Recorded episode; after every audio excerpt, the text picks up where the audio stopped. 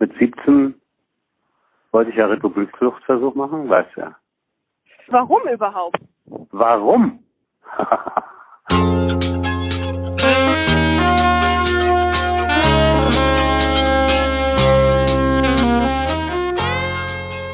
Weil ich überhaupt nie verstanden habe, warum der Vater und die Mutter äh, in diesem scheiß Osten weiterleben wollten. Das ist Hansi. Er ist ein Rockstar, eine Rampensau, ein Held, mein Onkel. Mädchen, du führst mich an der Nase herum und machst auf Liebe mit mir. Mein Onkel Hansi ist im Osten der 70er und 80er Jahre ein ziemlich bekannter Sänger gewesen. Mit dem Titel War es nur der Mai hatte er sogar selbst einen Nummer 1 Hit in der DDR-Hitparade. Ich hau ab, denn das halte ich nicht aus. Ich Hansi hat mir vor kurzem eine Geschichte erzählt, die mich nicht mehr losgelassen hat. Mit 17 Jahren wollte er mal in den Westen abhauen.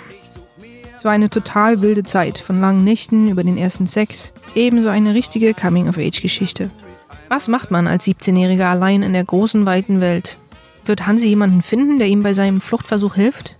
Und was sind eigentlich die üblichen Schritte bei der Stasi gewesen, wenn ein Kind als vermisst gemeldet wurde?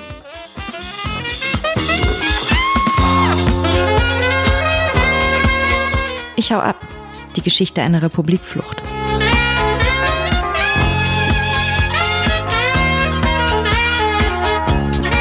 Erzählt von Josephine Clem-Woodruff. Ein Podcast von Lautgut. Ab dem 20. März immer mittwochs.